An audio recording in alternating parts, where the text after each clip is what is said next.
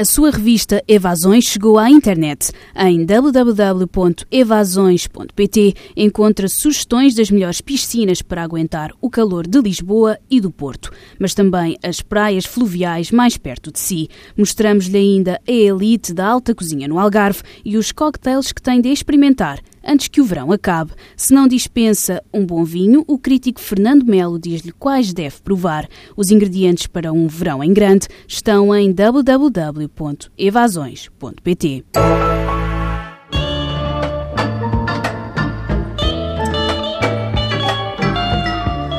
Deixa correr este registro antigo dos tubarões que descreve o Alto Cotelo, onde já não nasce o zimbro porque a raiz secou e não achou água. A água corre fundo e o homem não lhe chega. Por isso o homem se faz ao mundo largo, às cufes, lisnavos e J. Pimentas desse tempo em que Ventura chegou a Lisboa. Quando o cineasta Pedro Costa o encontrou, estava descalço e sujo, mas cantava. E é essa deriva desamparada, mas cantante, que o traz até ao nosso espanto em Cavalo de Dinheiro, porque Pedro Costa soube ser cúmplice do olhar de Ventura e dos outros das Fontainhas, os habitantes das sombras, ou como lhe chama a repórter Elsa Fernandes Santos, do Jornal do País, zombies num mapa, o da confortável e velha Europa, que os nega por sistema. O El País abre as suas páginas a Pedro Costa a propósito da estreia de Cavalo Dinheiro em Madrid, cujo Círculo de Belas Artes programou para o próximo mês uma retrospectiva do cineasta português. Nestes dias em que um partido anti-imigrantes registra um avanço surpreendente nas eleições municipais de Berlim e em que o Papa volta a referir-se ao Mediterrâneo como um cemitério, comparando a fuga de Jesus, Maria e José para o Egito ao atual movimento de refugiados, Pedro Costa toca a ferida mais funda, chamando a atenção para o que a sociedade faz aos imigrantes. A sociedade, sustenta o realizador que brilhou em Lucarno, corrompe os corpos dos imigrantes. Eles são cada vez mais tristes e sombrios, e não apenas os mais velhos.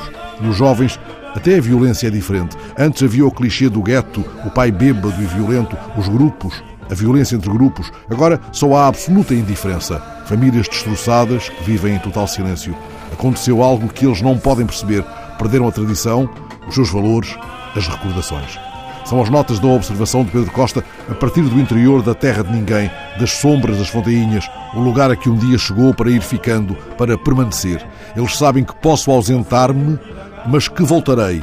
Pedro Costa refere-se a pessoas que, ele sublinha, representam 90% da humanidade, aqueles que sofrem estão doentes. Eu estou apenas com alguns, nota o realizador, mas são milhões e são frágeis, desaparecem, acabam nas prisões.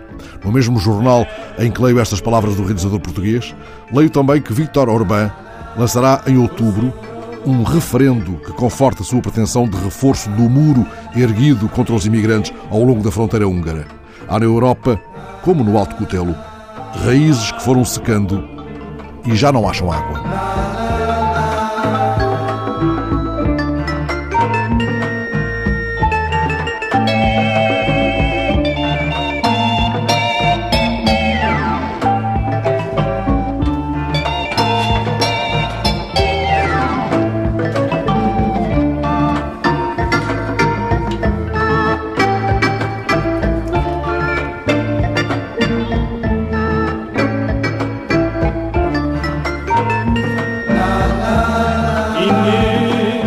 yo. Y para por.